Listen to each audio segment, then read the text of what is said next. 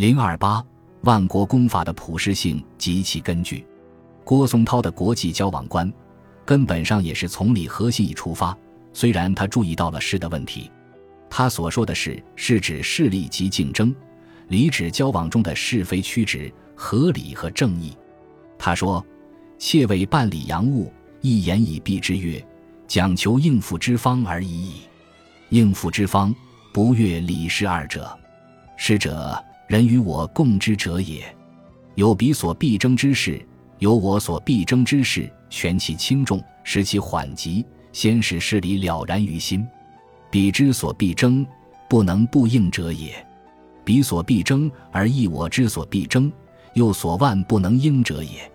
宜应者许之，更无迟疑；不宜应者拒之，亦更无屈挠。思之谓是理者，所以自处者也。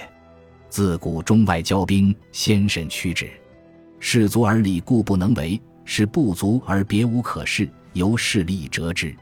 就当时的实情而论，中国处于守势，无法在势力上与外部列强展开角逐，因此更需要奉行和持守国际道德准则和信义，特别是在通商事务上，应该以诚信的态度与之交往，是以交涉西洋通商事宜，可以理屈，万不可以力争；可以诚信相符，万不可以虚伪相视；可以借其力以图自强，万不可以致其强以求一成。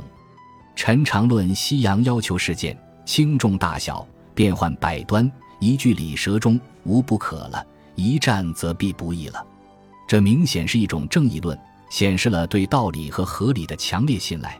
他进一步说：“天下是一理而已，理得而后揣之以情，窥之以事，乃以平天下之险阻而无难。”郭松涛从宏大的历史视野。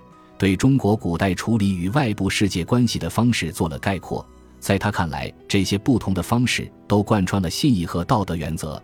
常论中国之控于夷狄，太上以德，周武王、成王是也；后世无能行之。其次以略，汉、唐之事是也；其次以威，汉武帝于匈奴，唐太宗于突厥诸国是也；其次以恩，汉之于西域，唐之于回鹘、吐蕃。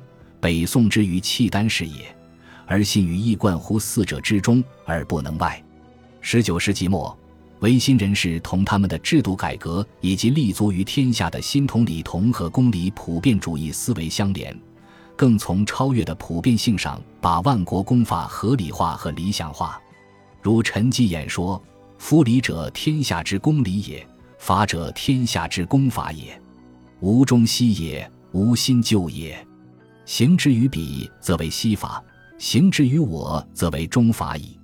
南学会问答称：公法者，世界上人数相为相弃之大经大法，亦即前古后今人心中相亲相爱之公性情。不论何等之家，必有章程条理；不论何等之国，必有法律行政，即公法之简略不完者也。唯昔人能充而大之，由此国推及彼国。由一方推及全球，孔子所谓大同，叶之所谓天国，皆赖此为之起点也。谭嗣同对万国公法的看法，是在批评歧视西方，如称其为夷狄的观念时提出的。在他看来，以华夏自居的中国，在各方面实际上已经无法同被我们夷狄化或丑化的西方相比了。被他作为例证的是万国公法，因为在他看来。万国公法是包含着正义和道德理性的普遍性国际法律，即如万国公法为西人仁至义尽之书，亦即供养春秋之律。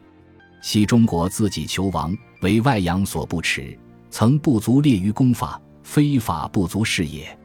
欧洲百里之国甚多，如瑞士国国势甚盛，众国共同保护，永为兵戈不到之国，享太平之福六百年矣。三代之盛，何以加此？尤其者，摩奈哥指三里之国，虽入可万余元，居然列于盟会，非公法之力能如是乎？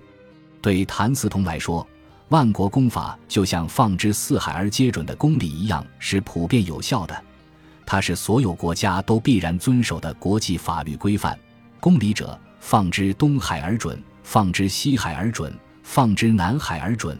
放之北海而准。